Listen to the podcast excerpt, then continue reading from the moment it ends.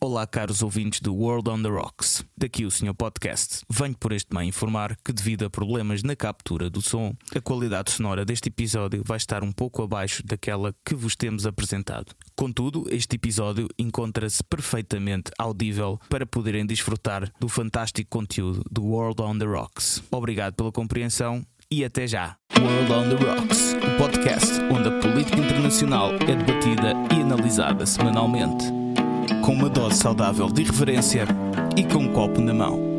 Com Cátia Moreira de Carvalho, Diogo Noivo e Alexandre Guerra. Olá, sejam bem-vindos a mais um episódio no World on the Rocks. Um, esta semana sou eu a moderar, Cátia de Carvalho. Comigo estão o Alexandre Guerra, o Diogo Noivo e o Daniel Pinel, que hoje tenho, tenho o prazer, ou melhor, ele é que nos dá o prazer de estar aqui connosco, ele, ele aceitou ser nosso convidado e nós estamos extremamente felizes. E mais à frente eu apresento-te, Daniel. E com vocês, como é que estão? Bem, obrigado. Bem, obrigado, contente de ter aqui a, obrigado, Daniel, a visita do Daniel. Eu, eu estou ótimo, estou, lá está, Estou, obrigado eu. Uh, lá está, a, a Kátia estava correta. Eu também tenho muito prazer em estar aqui. Desculpa, vocês, vocês, não, não, vocês, vocês, vocês dão-me dão prazer em, em, poder participar no, no, no, podcast que eu, que eu ouço e, e pronto, é isso, estou, estou muito contente. Espero que, espero que seja uma conversa interessante. Eu tenho a certeza que, que sim, com interlocutores bons é, é sempre interessante. Vai, Vai ser, de certeza. Obrigado, então eu vou dar início um, a este episódio, sem mais delongas, e este episódio que é uh, editado, como sempre, pelo Senhor Podcast. Vamos então passar aos brindes. Esta semana, a que é que tu brindas, Alexandre? Olha, eu vou brindar a um brinde um pouco estranho, mas vou brindar à Lockheed Martin e à Raytheon. Por uma razão simples, são duas empresas de armamento, enfim, eh, já há muitos anos, nos Estados Unidos, e têm estado em alta, a sua cotação tem estado em alta, por razões, penso que óbvias, uh, mas para os nossos ouvintes uh, que não sabem, uh, tem a ver sobretudo que são as duas empresas que basicamente produzem quer os mísseis Stinger, quer os Javelin. Os, os, os, chamados Saint Javelin, têm sido os mísseis utilizados sobretudo no combate antitanque, nesta guerra da Ucrânia. Estes mísseis são feitos pela Lockheed Martin e pela Raytheon. Os Stinger são produzidos apenas pela Raytheon. Os Stinger são os mísseis mais antigos, portanto, são os mísseis de, de, de, de digamos, de defesa portáteis, de defesa antiaérea, portanto, para, contra uh, aeronaves a baixa altitude. Foram mísseis que ficaram conhecidos na guerra do Afeganistão, nos anos 80, portanto, tornaram-se até icónicos, objetos icónicos, tipo as Kalashnikov, por exemplo. Um, os Javelin, portanto, uh, são mísseis mais recentes, dos anos 90, também portáteis, anti-tanque, muito eficazes. E então, enfim, tornaram-se as estrelas, digamos assim, se me permitem esta expressão, desta guerra na Ucrânia, porque tem sido realmente um, um dos, uma das chaves para o sucesso daquilo que tem sido a defesa ucraniana, nomeadamente o combate e na destruição de, de viaturas blindadas e de, especificamente tanques. E eu brindo às empresas, portanto, essas empresas, eh, enfim, que, que, que basicamente que, que, fazem estes, estes, estes, estes, este, este armamento. Uh, o armamento lá está, aqui tem uma função claramente de equilibrar, uh, enfim, de, de tornar mais equilibrado aquilo que são a oposição de forças que inicialmente estavam muito desequilibradas e portanto também brindo, faço aqui um brinde um pouco estranho, mas efetivamente brindo ao Lockheed Martin e à Raytheon uh, porque de facto estão a permitir também e a dar alguma justiça ou pelo menos a a, a, as suas ferramentas estão a, dar algum equilíbrio uh, àquilo que à, à primeira vista e à partida era um combate muito, muito, mas muito desigual portanto naquilo que era a lógica de David contra Golias, não é? Ok, e acho que é um bom brinde, Alexandre. Obrigada por trazeres. Uh, e tu, Diogo, o que é que tu brindas esta semana? Eu não vou fazer um bom brinde, vou fazer um mau brinde, vou entornar o copo, porque em Espanha a inflação em março atingiu os 9,8%, em boa verdade, números redondos, 10%, o, a maior taxa de inflação nos últimos 37 anos. Isto é, desde o tempo da peseta que não havia uma inflação tão grande. Uh, isto é evidentemente mau uh, para a economia espanhola, mas olhando para a profunda interdependência, uh, ou dependência, melhor dizendo, da economia portuguesa da economia em relação à economia espanhola, nós em Portugal devíamos começar a fazer contas e, sobretudo, a repensar o orçamento de Estado, porque 10% de inflação em Espanha constitui um problema sério para Portugal. fontes do Ministério da Economia e do Banco de Espanha dizem que cerca de 70%, 73% destes 10% 10% de inflação devem uh, ou têm a sua, a sua explicação na invasão da Ucrânia, em particular no, no, no impacto uh, que o conflito na Ucrânia tem no mercado energético e na crise que estamos a viver no mercado energético, sobretudo no gás e na eletricidade, que depende em grande medida do gás. E, portanto, estes 10% em Espanha são um assunto muito sério. Há 37 anos que não se via nada assim, desde a peseta que não se via nada assim. O euro não está pensado para ter inflações uh, desta dimensão e nós em Portugal devíamos olhar com muitíssimo cuidado para aquilo que está a acontecer do outro lado da fronteira. E, portanto, entorna o copo a, a uma inflação que, que, já não víamos há muito tempo. É, pois, é um, é um brinde entornado e muito complicado de digerir também. Daniel, a tua vez que é que tu brindas? Ou enfim, o que é que tu entornas o copo? Tens liberdade é, para fazer o que tu quiseres com o brinde. Se, se, o brinde, depois, se o brinde for, se o brinde for, é um, é um brinde irónico.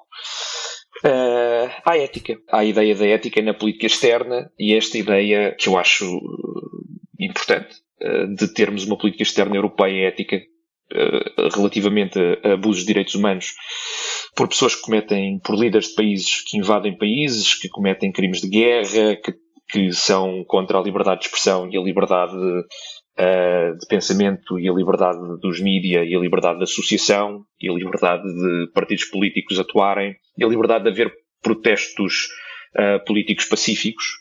Um, nós aplicamos de forma muito inconsistente essa ética, no sentido em que temos sanções importantíssimas por essas razões e também pela guerra da Ucrânia uh, ao Sr. Putin e aparentemente uh, essas razões já não se manifestam Uh, em relação à Arábia Saudita, com quem nós vamos, já, já começámos a, a, fazer o Reino Unido, os Estados Unidos estão numa negociação para um pacote uh, diferente, a União Europeia está com negociações para uh, aumentar as compras de petróleo à Arábia Saudita, um, e o príncipe Mohammed bin Salman executou há 14 dias atrás, 15 dias atrás, se não me engano, 81 pessoas, todas elas não tiveram Uh, tiveram uh, uh, julgamentos que não foram de acordo com o Estado de Direito. 41 delas eram pessoas que tinham participado em protestos pacíficos para que o grupo xiita, que é uma minoria no país, pudesse ter representação política. há uma década, uh, 2011, 2012, uma série de protestos que houve no país, e alguns deles, que são cidadãos não sauditas, aparentemente estão ligados à, ao conflito em que a Arábia Saudita está envolvida no Iémen, uh, por terem dado apoio aos Houthis. Uh, e, portanto, um, um, julgamento desta natureza e a sua condenação à morte pode até configurar crimes de guerra. Uh, e, portanto, era importante que nós uh, pensássemos bem na nossa estratégia de independência económica, uh, perdão, energética, em, em, larga medida também por isto, que era para a nossa ética ser consistente na Arábia Saudita e na Venezuela e no Irão, como na Rússia. Uh, acho que os líderes europeus fariam bem em lembrar-se disso e tivessem pelo menos um, um, tipo de comunicação diferente acerca daquilo que está a ser feito para suprir uh, as nossas necessidades energéticas para termos os iPads todos uhum. a carregar sem problema uh, e para o preço da gasolina descer e para não termos e para não termos protestos e, e problemas eleitorais. Sim, porque é uma, pode ser uma questão de tempo e, e, de facto isso que aconteceu, essas execuções passaram muito ao de leve nas notícias aqui em Portugal, se é até que, que passaram, não é? Uh, e portanto não é só um brinde entornado. Uh, pronto, então vou compor um bocadinho as coisas, eu vou trazer um brinde assim um bocadinho mais a sério. Um, eu esta semana brindo à cimeira, à primeira cimeira dos Acordos de Abraão. Para quem não sabe, uh, os Acordos de Abraão foram assinados há cerca de um ano entre Israel, os Emirados Árabes Unidos e o Bahrein e foram mediados pelos Estados Unidos. Eh, estes acordos são um tratado de paz entre estes países e espera-se que tragam, eh, que eles possam trazer alguma normalidade, prosperidade e paz no Médio Oriente, que, enfim, tem tardado imenso nesta zona do mundo.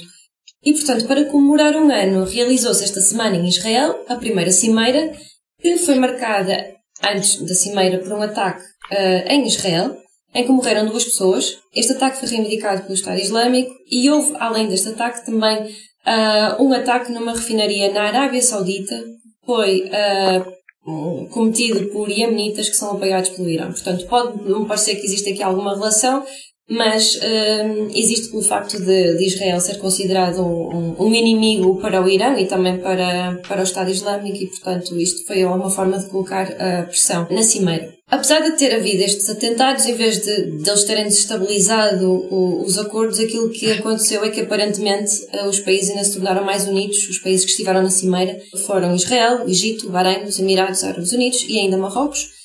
E, portanto, estes países tomaram uma posição unânime de compromisso com a paz e também de combate ao terrorismo. Aliás, o terrorismo até passou a, ser um tema em que, que, foi bastante falado nesta cimeira de, de, dois dias. Além disso, estes países, desta cimeira, os países uh, uniram-se em condenação do Irão e os países também, os países muçulmanos, sobretudo os muçulmanos, obviamente, apelaram a uma solução de dois Estados para a resolução do conflito entre Israel e Palestina um, e, portanto, uh, e também saiu um compromisso para o combate ao terrorismo. E no fim da cimeira, que decorreu ao longo de dois dias, Israel já veio dizer que a cimeira será para repetir e será para cimentar os acordos e, enfim, e para promover a paz. E é isto que abrindo. Enfim, pode ser que finalmente, ao fim deste tempo todo, possa existir alguma, alguma solução que possa trazer alguma normalidade aquela zona do Mas, ó, Cátia, só uma provocação. Esse brinde vai também para o Jared Kushner, porque foi um dos sim. obreiros desses acordos de Abrão. É preciso não esquecer. Sim, sim, eu sei, é verdade, é verdade. No tempo de Trump, é verdade. Da presidência de Trump, é verdade, sim. Provocação aceito. Vamos então passar uh, ao Cartas na Mesa. Ok, então vamos passar então ao Cartas na Mesa. E no Cartas na Mesa nós temos então connosco o Daniel Pinel. O Daniel Pinel certamente já é conhecido dos nossos ouvintes, tem tido uh, regular presença uh, na comunicação social para falar do conflito da guerra na Ucrânia, uh, mas o que nos traz aqui hoje é diferente. O Daniel é professor na Universidade de Amsterdão, tem experiência de terreno no Paquistão, onde ele viveu durante três anos, e onde fez estudos de terreno na área do Paquistão, no tema, aliás, do Paquistão e do Afeganistão, e também é especialista em Daniel, ajuda em estudos críticos, críticos de segurança e violência política no Afeganistão e no Paquistão e também tem especialidade em política externa dos Estados Unidos. E é sobre isto que nós vamos focar hoje. Um, Daniel, vou começar eu. Uh, para fugir um bocadinho ao tema do, daquilo que se tem falado e que está na espuma dos dias, uh, da guerra na Ucrânia, um, nós achamos que seria boa ideia trazer-te aqui hoje, convidar-te para falares um bocadinho sobre aquilo que se está a passar agora no Afeganistão, porque de repente, não é? O assunto da Ucrânia tem dominado uh, completamente uh, as notícias, pelo menos aqui em Portugal. Um, e nós temos visto, isto é uma questão que me intriga particularmente, nós temos visto que os Estados Unidos têm, de alguma forma, um, tentado uh, assumir um bocadinho um, o leme aqui da coisa na gestão do, da, da guerra na Ucrânia. Nós temos visto até algumas alguns comentários, se calhar, um bocadinho menos assertivos, até de, de Biden. Será que esta posição, esta é a minha questão, a minha primeira questão, será que esta posição do, dos Estados Unidos pode ser uma forma de tentar eh, compor a sua imagem perante aquilo que aconteceu no Afeganistão, com aquela retirada à pressa e desorganizada, indisciplinada, enfim, foi o caos que foi? Eu acho que há, obviamente, ligações uh, do ponto de vista da, da percepção perdão, peço imensa desculpa, da, da Casa Branca em relação à gestão da, da imagem dos Estados Unidos, em particular em relação à NATO, mas eu devo dizer que, uh, e, e, portanto, e até já que nós já vimos uh, alguns paralelos a serem utilizados às vezes uh, em relação ao que a Rússia está a fazer aqui e ao que aconteceu no Afeganistão, por exemplo, também já vimos alguns paralelos a ser utilizados em não deixar prolongar demasiado este conflito, porque isso pode trazer, ou não deixar uma ocupação militar muito longa da Rússia, pode trazer um cenário semelhante ao do Afeganistão. Portanto, para os Estados Unidos, efetivamente, uh, a questão do Afeganistão, a guerra mais longa em que os Estados Unidos estiveram uh, militarmente envolvidos continuamente, um, desde sempre, e portanto isso deixou marcas importantes um, a nível dos decisores políticos, também a nível dos decisores militares. Eu não sei se os Estados Unidos vão conseguir compor a sua imagem desse ponto de vista. Ou seja, eu acho que são dois tabuleiros, são dois jogos e dois tabuleiros diferentes.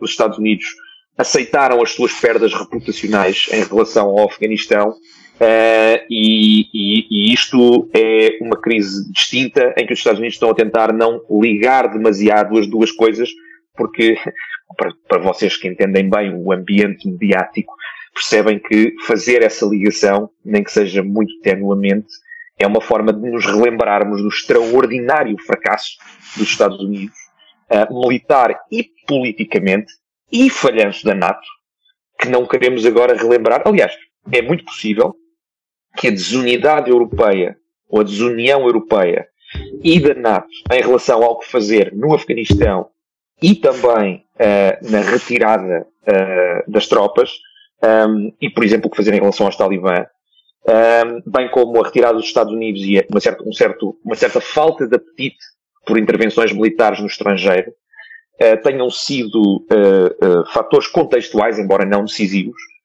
para, para a avaliação de Putin, errada, para a avaliação de Putin que a resposta europeia e dos parceiros da NATO ia ser muito mais desunida e muito mais fraca em relação àquilo que aconteceu uh, na Ucrânia. Portanto, há de facto alguns laços importantes, retoricamente eles às vezes são feitos, mas de uma forma muito tenue, porque eu acho que os Estados Unidos não querem sequer ligar as duas coisas ou sequer relembrar ninguém daquilo que se aconteceu, querem fechar esse capítulo uh, e dizer, bem, uh, vamos agora pensar nas lições que foram aprendidas estrategicamente, vamos mudar a NATO nesse sentido para ter melhores prestações no futuro, uh, vamos reagir pontualmente ao que possa acontecer a partir do Afeganistão, mas não é uma questão particularmente importante. Um, e pegando nisso tu estavas a dizer, de que os Estados Unidos querem esquecer isto que aconteceu, não é? Uh, e qualquer tipo de relação com o Afeganistão, a minha pergunta é: achas que ainda. Um, é, é, aliás, eu não sei mesmo, eu desconheço por completo. Ainda existe alguma ligação dos Estados Unidos, alguma presença dos Estados Unidos no Afeganistão? Não, há uma, há uma, há uma presença diplomática extraordinariamente baixa e uh, informal, devo dizer, uh, porque os, há um problema de reconhecimento do governo ou seja, o governo afegão que está no poder ainda não foi formalmente reconhecido pelos Estados Unidos, nem pela maioria dos países, nem pelas Nações Unidas, pela maioria dos países da Assembleia Geral, não foi reconhecido ainda pelo Conselho de Segurança.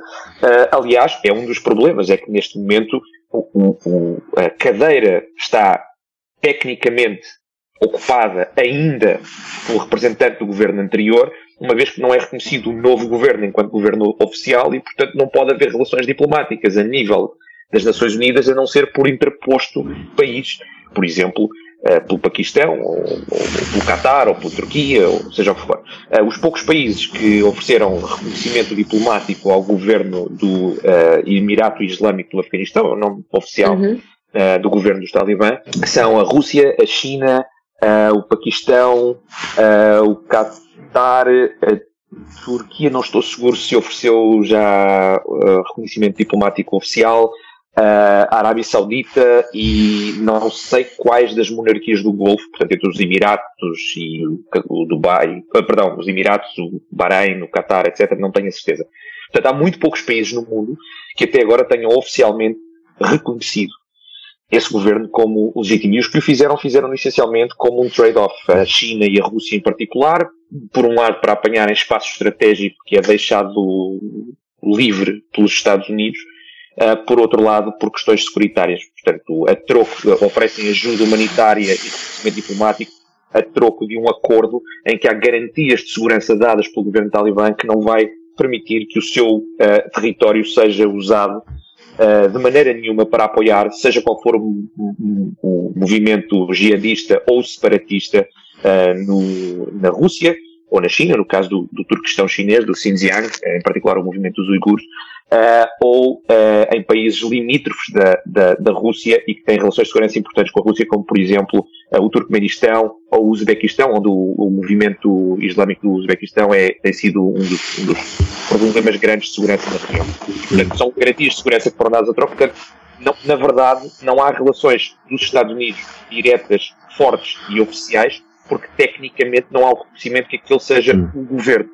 Uh, isso é uma das. A, tentativa desse reconhecimento por parte do governo afegão aconteceu, aliás, recentemente, aqui há. Uh, que há dois meses atrás, dois meses e meio atrás, quando houve uma, uma conferência importantíssima uh, em que, pela primeira vez, uma delegação do governo afegão oficial, uh, do atual governo afegão, do, do, do, dos Talibã, veio até a Europa para lidar com, multilateralmente com países europeus sobre o que fazer Uh, portanto, como fazer ajuda humanitária, como fazer em relação a cidadãos que ainda precisam de ser repatriados e não conseguiram, como fazer sobre questões que têm a ver com restos de ajuda militar que ainda lá estavam, etc. E os talibãs tentaram, peço desculpa, os talibãs tentaram utilizar essa reunião dizendo ah, se estão a reunir connosco, nós somos uma delegação oficial, claramente já nos reconhecem, os Estados Europeus todos a dizer que não, não, não, era uma reunião para perceber se isso seria possível. Né? Era para ver se havia um acordo sobre um acordo. Um, e, portanto, a situação ainda é muito complicada. É por isso que não há, efetivamente, uma presença africana significativa ou oficial, embora haja alguns contactos. Eu queria te perguntar, Daniel, sobre uh, uh, uma futura presença americana.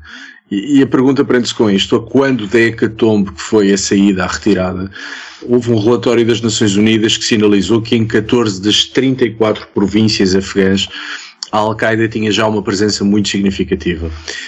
Por outro lado, sinalizava esse relatório também que as relações entre a Al-Qaeda e os Talibã, ao contrário do que tinha sido dito publicamente pelos Talibã, bom, as relações continuam relativamente estreitas. E, portanto, olhando para este relatório, muita gente perguntou se o Afeganistão não vai novamente ser um santuário, uma espécie de berço de incubação uh, ou do jihadismo que já conhecemos, da Al-Qaeda, ou de outras forças. Por outro lado, uh, o Paquistão continua a haver grande utilidade em usar forças jihadistas ou grupúsculos, às vezes não chegam a ser forças, para instigar e aborrecer a Índia, uh, velha tradição paquistanesa, aliás, uh, de aborrecer a Índia através uh, do jihadismo. E, portanto, os poucos dados que se conhecem indiciam que pode haver novamente problemas jihadistas ali. Os Estados Unidos retiraram do, do terreno e optam agora por uma nova política de contra-terrorismo que lhe chamam Over the Horizon, portanto, sobre o horizonte. Uh, boa parte das fontes do Pentágono que têm sido ouvidas pela imprensa americana, quase sempre sob anonimato, dizem que não acreditam uh, na nova estratégia Over the Horizon e, portanto, a pergunta que te faço é, dado uh, os ingredientes que estão reunidos, estás convencido que ponto 1 um, isto é um problema, sim ou não? E ponto 2, sendo, achas que, uh, ou parece que será necessário um, um, novo envolvimento no terreno por parte dos Estados Unidos, da NATO, de uma coligação internacional?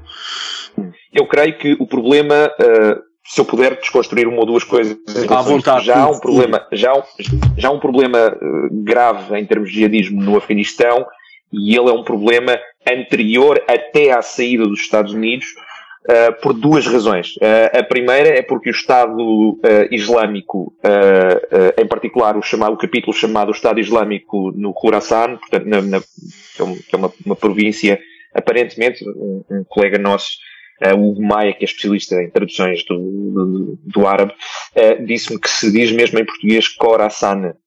temos mesmo a palavra portuguesa, já existia na, na literatura do século XVII e XVIII, etc. Ok. Bom saber. Uh, mas, seja é bom saber. Uh, exatamente, Coração. Mas uh, a ideia que era, era o nome de uma província ou de uma área do, do Império Persa e, portanto, que é mais ou menos onde está o, o Afeganistão, uma parte do Paquistão e uma parte do Irão.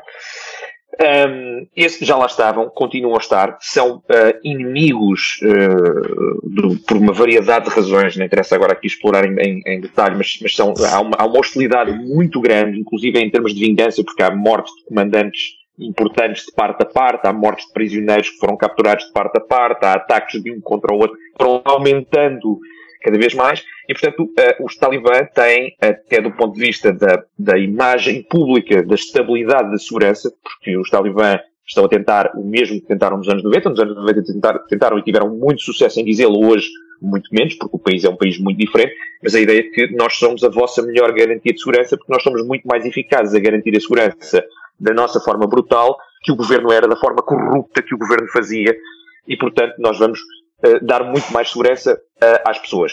Um, isso significa que há aqui um problema, até para os talibã, da existência uh, deste, deste grupo.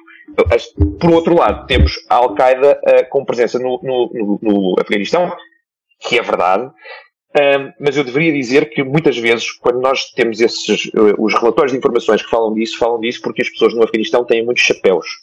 Não é? Portanto, a mesma pessoa pode ser um comandante dos talibã, hoje, de uma facção, uh, pode também ter sido um comandante da Al-Qaeda, que entretanto agora continua a dizer que tem links à Al-Qaeda, e tem, porque tem financiamento, ou tem algum treino, ou está em contacto direto, por exemplo, com alguma parte da, da Shura, do, do, do Conselho Dirigente da Al-Qaeda, e ao mesmo tempo também pode ser um comandante local, uma, uma espécie de um pequeno senhor de guerra numa, num determinado vale, numa, numa área do leste ou do sul do Afeganistão. E às vezes até pode ser também uma das pessoas envolvidas no tráfico de drogas ou na máfia da, das madeiras ou na máfia do, do transportes de mercadorias.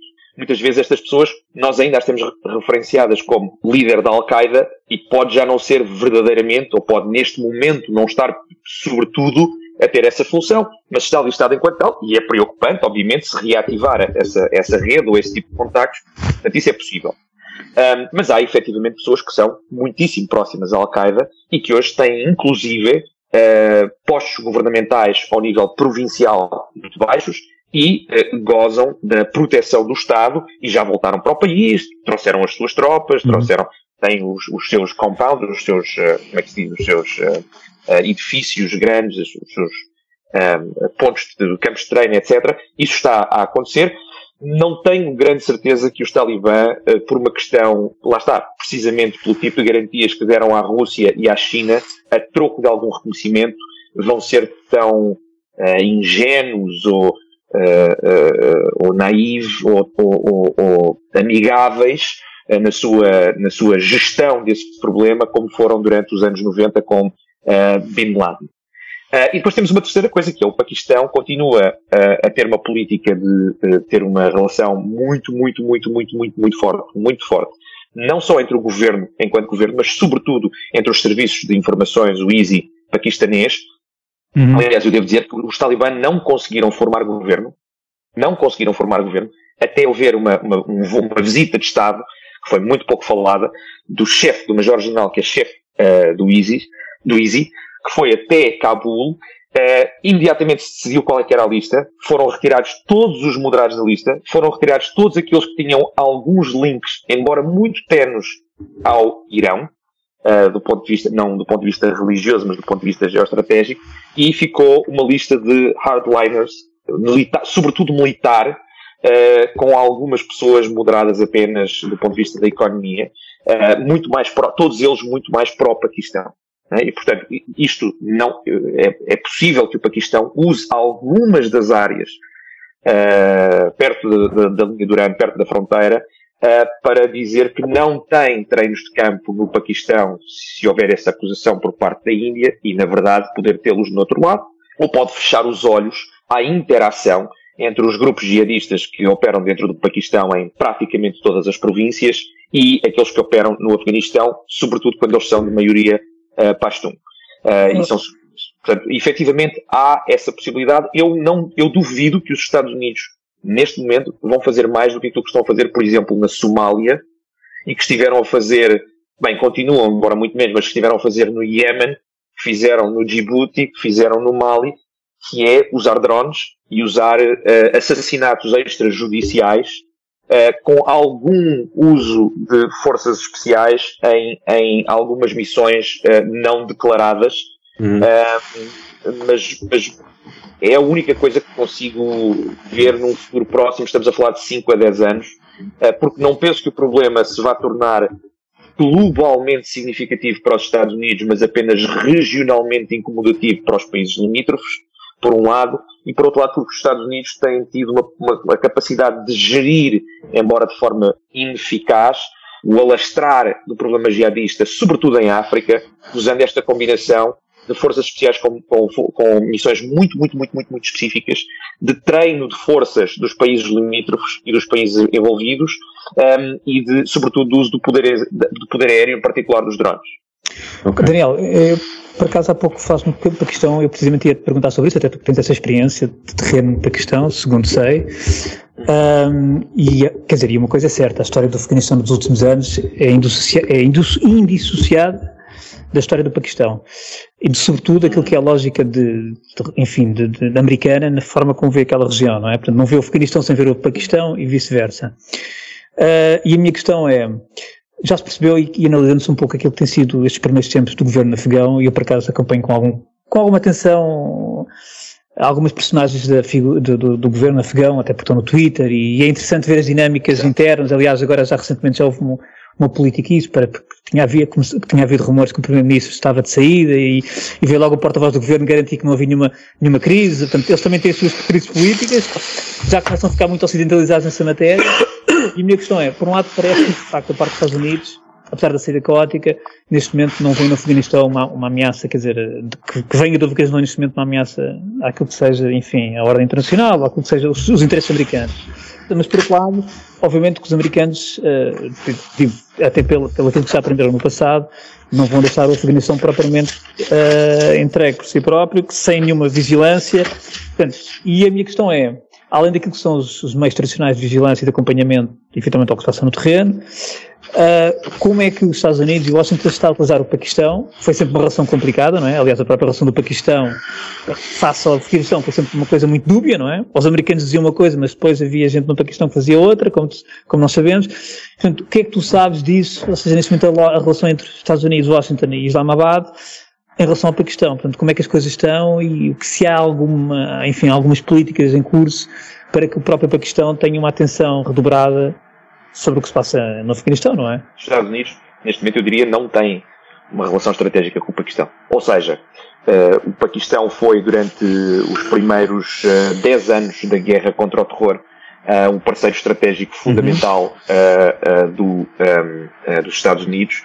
A relação era muito complicada, até porque os Estados Unidos tinham muita dificuldade em entender o poder do, do, dos militares e do Serviço de Informações Militar, em certo. particular na sociedade e no Estado paquistanês, que é praticamente, quando eu digo é praticamente um Estado dentro do Estado, não é, não sim, é apenas sim. uma metáfora, porque literalmente, literalmente havia memorandos de entendimento que específico, no, no, caso em que havia um, um, um, presidente que após um golpe militar era um presidente militar, isso tornava-se mais fácil. Agora que há, ou quando há governos civis, antes e depois do 11 de setembro, há, há memorandos de entendimento muito claros em Sim. que os militares dizem que a política externa e a política de defesa pertencem exclusivamente aos militares e, portanto, o Parlamento pode discutir o que quiser, o Governo pode dizer o que quiser, mas não pode atravessar linhas vermelhas e, e que a condução da política externa é dos militares. Uhum. E, portanto, isso implica, obviamente, tudo o que tem a ver a relação com a Índia, tudo o que tem a ver a relação com os Estados Unidos, tudo o que tem a ver a questão nuclear, tudo o que tem a ver o jihadismo,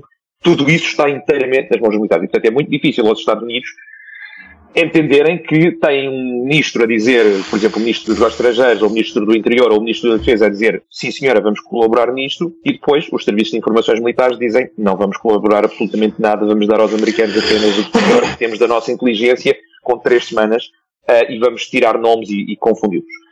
Um, portanto, isso é muito complicado de gerir. Neste momento, os Estados Unidos, os Estados Unidos tiveram uma, uma fase muito complicada em que tentaram, precisamente porque entenderam isto, tentaram uh, criar uma rede de informações de espionagem dentro do país de forma clandestina.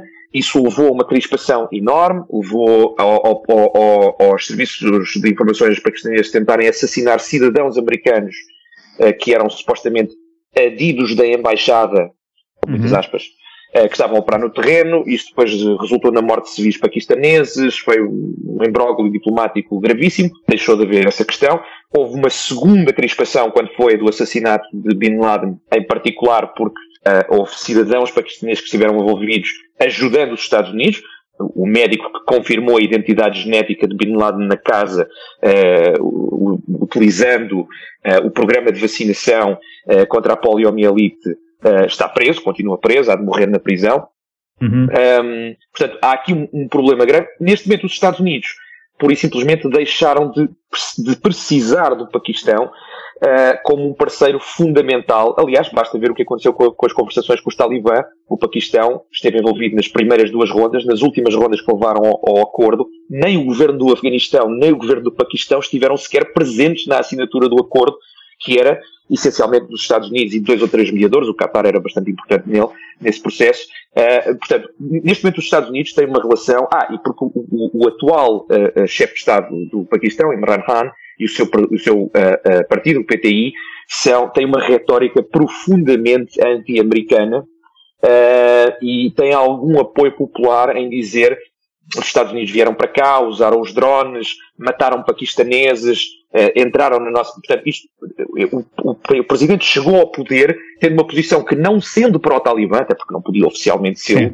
era razoavelmente próxima dos problemas que os talibã tinham com a intervenção americana dentro do Paquistão. E, portanto, os Estados Unidos foram arrefecendo cada vez mais a sua. Continuam a ter, obviamente, questões técnicas que têm a ver com a, a ajuda humanitária, com ajuda médica, com ajuda, eh, com, com algumas trocas comerciais, eh, mas essencialmente o Paquistão neste momento está alinhado, eu, eu diria, muito fortemente alinhado com a China, Uh, por uma série de razões, em particular um corredor económico importante que está a ser construído pela China desde o Xinjiang até ao Índico. E, portanto, eu vou terminar por aqui, mas vou dizer, os Estados Unidos neste momento não têm uma relação estratégica, não cultivaram uma relação estratégica com o Paquistão, ela está em grave declínio na última década e os Estados Unidos neste momento teriam que investir muito tempo e muitos recursos para poder ter o tipo de, de gestão da presença uh, uh, ou da influência paquistanesa no Afeganistão, provavelmente uhum. com ainda menos resultados do que na altura em que uh, tiveram uma pressão muito maior sobre o governo de Musharraf. Claro. Sim, sim, sim, pois, ah. é um ponto de vista muito interessante. Bastante. Uh, Daniel, uh, já estamos com o tempo a ficar um bocadinho contado e eu hoje vou. Eu vou tentar ser mais. Não, não é isso. Não, eu, peço, eu, peço, desculpa também ao Diogo e ao Alexandre, mas tenho mais uma questão e hoje estou a dominar um bocadinho as questões. Mas é que tu falaste na questão humanitária e, eu, e, e há um assunto, voltando ao Afeganistão, uh, e este é um assunto que, que me preocupa bastante é que, não havendo um governo reconhecido, não é?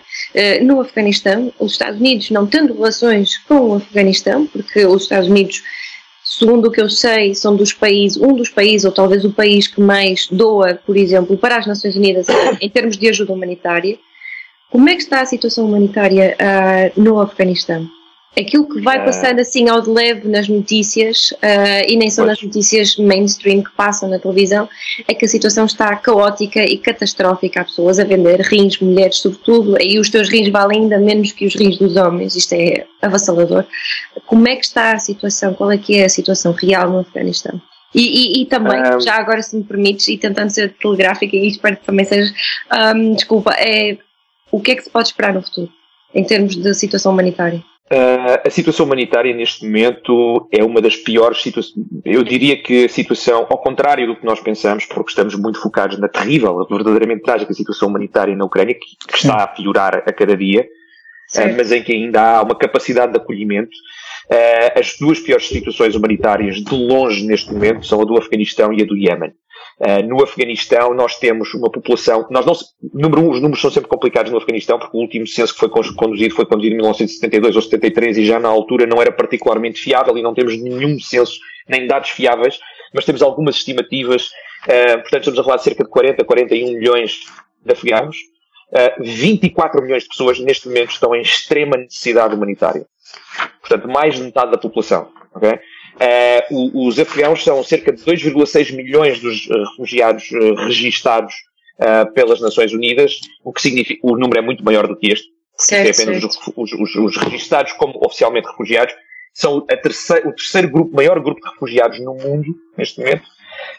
continuaram a sê-lo durante o conflito sírio, era o segundo maior grupo de refugiados, neste momento foram ultrapassados pela, pelos ucranianos. Um, e há, e há 5, quase 6 milhões, 5,8 milhões de pessoas que são uh, internamente deslocadas.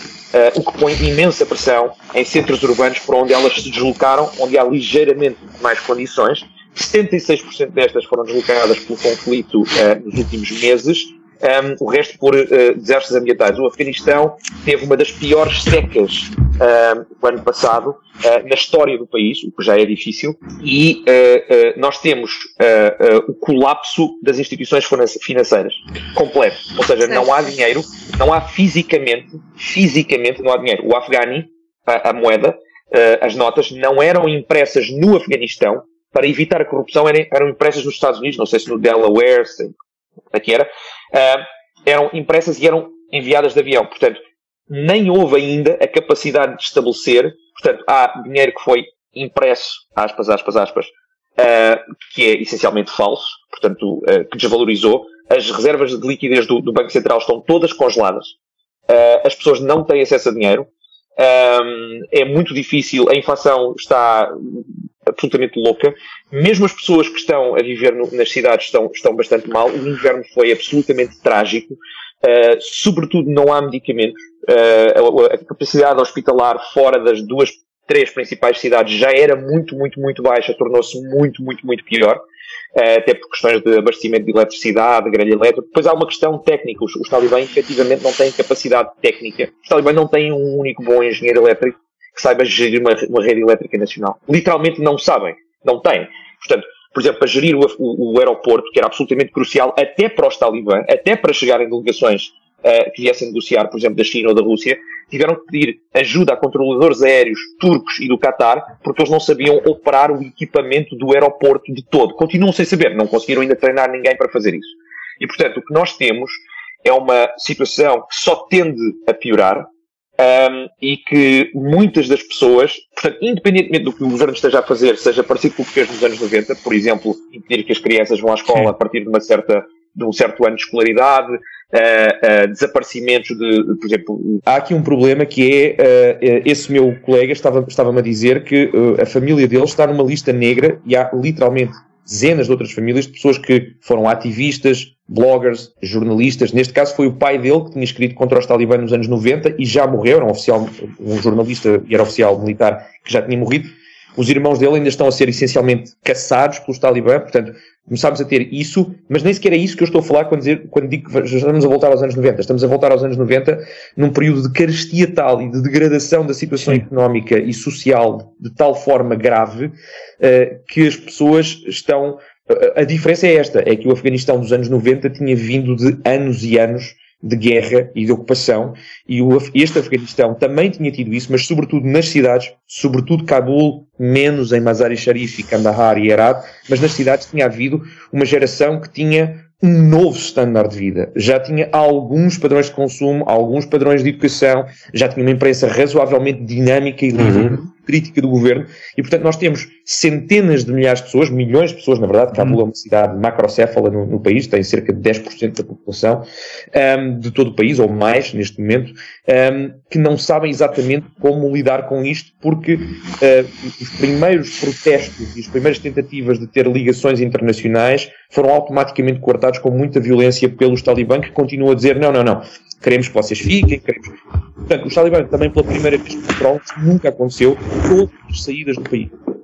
Nunca tinha acontecido os talibãs controlarem to em todos os pontos as saídas do país e, portanto, é muito difícil às pessoas fazerem aquilo que durante muito tempo as pessoas faziam, que era se conseguissem chegar a das, das fronteiras, conseguiam sair do país, levar algum dinheiro e, e reencontrar-se com os seus parentes, uh, porque há uma diáspora afegã muito grande que ainda não retornou toda, aliás, são milhões em todo o mundo.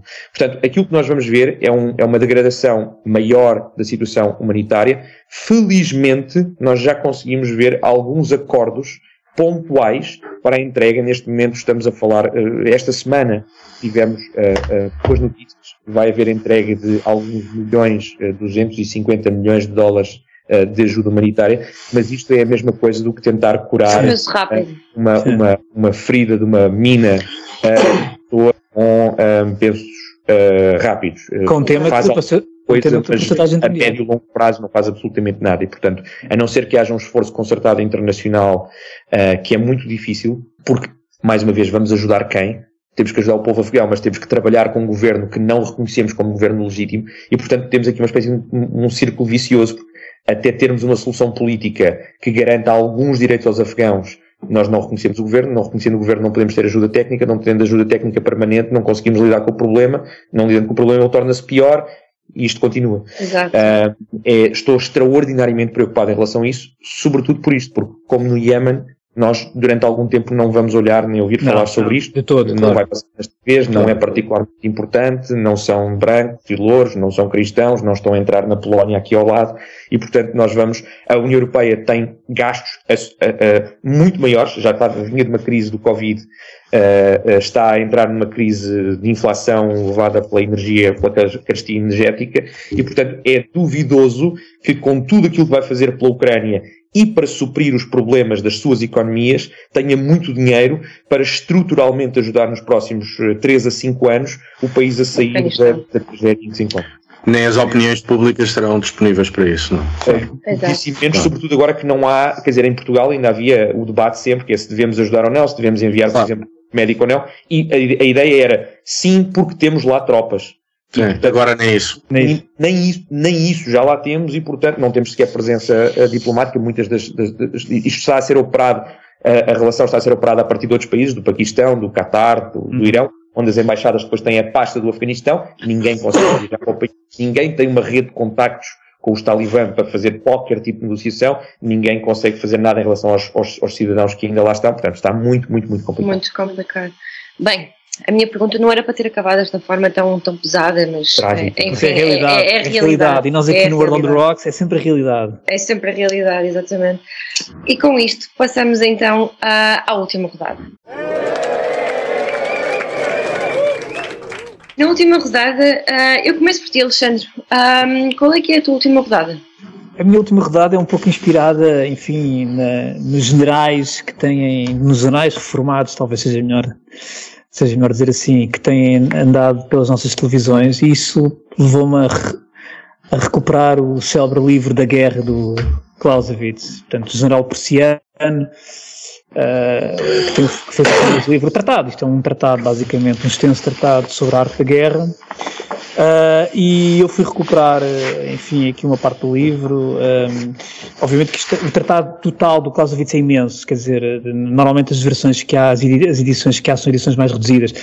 E não queria deixar de, pronto, de trazer aqui esta última rodada, porque acho que é muito interessante voltar a, a reler aqui algumas, ou reler o livro, algumas passagens do livro, porque de facto há aqui conceitos que o Clausewitz apresentou já, portanto, no século XIX, portanto, isto, o livro foi lançado em 1930, 32, foi já depois do ter morrido, mas efetivamente tem vários conceitos interessantes e tem um conceito muito interessante, que é o conceito da moral, da, da, da moral das tropas, onde o Clausewitz de facto dizia que, que tinha esse elemento como um elemento preponderante naquilo que era na arte de fazer a guerra. E é curioso porque nós, fazendo a, a, comparação para aquilo que está a passar hoje em dia, por exemplo, na guerra da Ucrânia, esse, esse elemento da moral é particularmente evidente, porque de um lado temos um lado, um, umas tropas altamente desmoralizadas, como é o lado russo, por outro lado do lado ucraniano temos uh, tropas altamente moralizadas.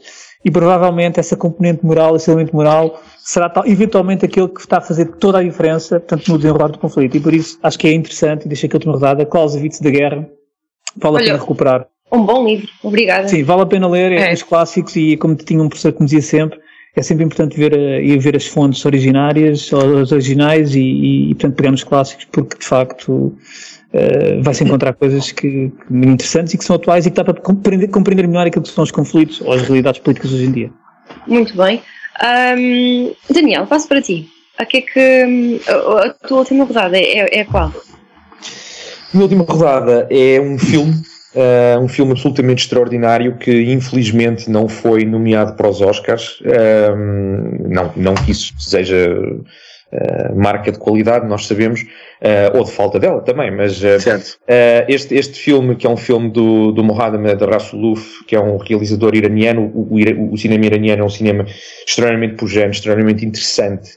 Um, o Mohammad Rasuluf não é tão conhecido como os grandes autores do cinema iraniano que nós, que nós vemos mais, mas este filme um, que ganhou o, o Urso de Ouro em Berlim, chamado There Is No Evil, eu acho que ainda não houve uma tradução para português, porque acho que ainda não passou, nem, nem sei quando é que vai passar nas, nas salas portuguesas, mas está, está disponível um, uh, para ser visto online, que fala uh, sobre um, um, problema interessantíssimo, que é, uh, são, é um, são quatro histórias sobre, enfim, na verdade, seis pessoas, mas são quatro histórias independentes, todas relacionadas, sobre quatro pessoas que vivem no Irã e que têm vidas normais, mas que são carrascos, que têm que fazer parte de execuções e parte muito íntima, porque neste momento uh, as é, costumavam ser por, por, por, por, tiro e neste momento são por enforcamento e alguém tem que literalmente puxar o banquinho, puxar a banqueta.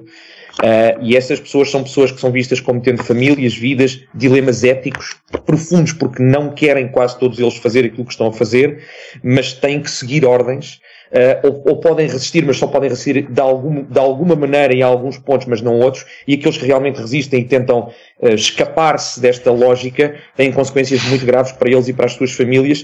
Uh, isto é, pode ser visto, obviamente, como um tratado sobre a crueldade do, do sistema de justiça iraniano, que é, o, é aquele que mais pessoas executa fora da China, o que é extraordinário, executa mais que os Estados Unidos, os Estados Unidos executam muito em alguns dos Estados, mas ainda assim uh, nós podemos também ver isto, penso eu, a minha reflexão foi em relação à guerra da Ucrânia, que é importante porque este filme, este filme humaniza estes carrascos, humaniza estas pessoas que matam pessoas em nome do Estado, não o faz de uma forma que os apresenta como inocentes, uh, faz de uma forma complexa que nos leva a perceber os, os dilemas e as escolhas que são feitas e os ambientes difíceis em que são feitas essas escolhas e que me faz uh, pensar uh, nas, nas, dezenas de milhares de soldados, centenas de milhares de soldados russos que estão neste momento na frente, muito, alguns generais, alguns generais uh, oficiais superiores, que estão a cumprir ordens um, uh, uh, de um regime uh, ditatorial contra vítimas. Aliás, o filme nem sequer fala se há culpa ou não das vítimas, não fala do processo, não fala do que é que as vítimas fizeram. É, é todo ele centrado no dilema de quem tem que cometer um crime e sabe que está a cometer um crime e não quer cometer um crime, mas vai cometer um crime. Um, e eu acho que é uma reflexão importante nesta altura em que nós nos focamos e bem sobre a heroicidade dos, das defesas ucranianas, mas há 10 mil russos mortos e há 170 mil no teatro uh, uh, ucraniano que estarão a ter algumas destas mesmas, uh, destes mesmos dilemas. dilemas. Sim. Obrigada, Daniel, porque, exato, é uma excelente Deve ser um grande filme. É, porque um, as pessoas esquecem-se muitas vezes de, de, do outro lado, não é? E estas nuances é sempre importante trazê-las para. E o cinema, o cinema iraniano é uma, uma agradabilíssima surpresa. Eu vi um filme de terror, Na Sombra do Medo, que na verdade é uma alegoria à, à, natureza do regime e, ao, e, à forma como o medo é um instrumento de controle social. Achei um filme magnífico, não conhecia nada do cinema iraniano, mas fiquei fã. É, e é, é uma grande sugestão. Obrigado, Daniel. Olha, Diogo, já estás a falar, passas então para a última rodada. Olha, a minha última rodada é um livro que me tem feito muito, muito feliz nas últimas semanas. É uma antologia dos escritos de José Cotileiro chama-se, tem um título magnífico, Podia Ter Sido Pior. São escritos de José Cotileiro entre 1953 e 2020. Esta antologia começou a ser preparada pelo próprio, foi terminada já uh, após a sua morte, e é um livro grande, extenso, mas tem pérolas magníficas. Tem um texto fantástico uh, sobre Raymond Carr, que foi um grande hispanista e pequeno detalhe nacionalista foi o orientador do doutoramento Vasco Polido Valente. Tem um outro texto magnífico sobre George Kennan, que foi o homem que pensou a estratégia de contenção uh, no tempo da Guerra Fria. E tem outras coisas maravilhosas, mas tem uma muito adequada ao nosso programa de hoje, que são quatro textos publicados no Diário Popular em 1953 intitulados Um Português no Afeganistão. São quatro textos onde José Cotileiro relata a sua viagem uh, pelo Afeganistão no ano de 1953. É um texto, são quatro textos maravilhosos. Um, ehm, são um retrato da época, mas mostram também a forma inteligente como Cotileiro tinha uh, uh, uma enorme sensibilidade para detectar algumas coisas. Uh, há mil passagens que eu poderia ler. Há aqui uma interessante que diz que a religião oficial e popular é a islâmica e dentro dos países islâmicos o Afeganistão é considerado um dos mais fanáticos. portanto, já é curioso que em 53 uh, Cotileiro detectasse não uma forma específica de Islão, mas um certo desvio, uma certa interpretação desviante daquilo que era o Islão no Afeganistão. É um livro magnífico. José Cotileiro era um homem superiormente culto, superiormente inteligente, escrevia uh, de uma maneira invejável. Aliás, ler isto é ter uma profunda dor de cotovelo e ser capaz de fazer igual. É um livro magnífico, recomendo a toda a gente que gosta de política externa, que gosta de literatura, uh, que gosta de cultura. Uh, podia ter sido pior, José Cotileiro, editado pela Dom Quixote. Obrigada. Oh, Diogo, já agora, já agora só para complementar, a, complementar a excelente, a excelente gestão do Diogo, e nós já, já aqui eu trouxe esse livro há uns, há uns meses, Miguel Urbano Rodrigues, historiador comunista, que tem obras excelentes sobre o Afeganistão, aliás, por onde ele andou por essas paragens já há muitos anos. E já, portanto também vale a pena consultar o trabalho de Miguel Urbano Rodrigues porque ele esteve lá nos anos 70, 80 e portanto também muito interessante. E já agora tenho curiosidade Diogo, o meu avô foi revisor no Diário Popular. Isto é só uma ah, parte muito bem. É verdade. No, no Diário Popular. isto, isto é tudo uma aldeia, está tudo interligado. É. Pequeníssimo. É.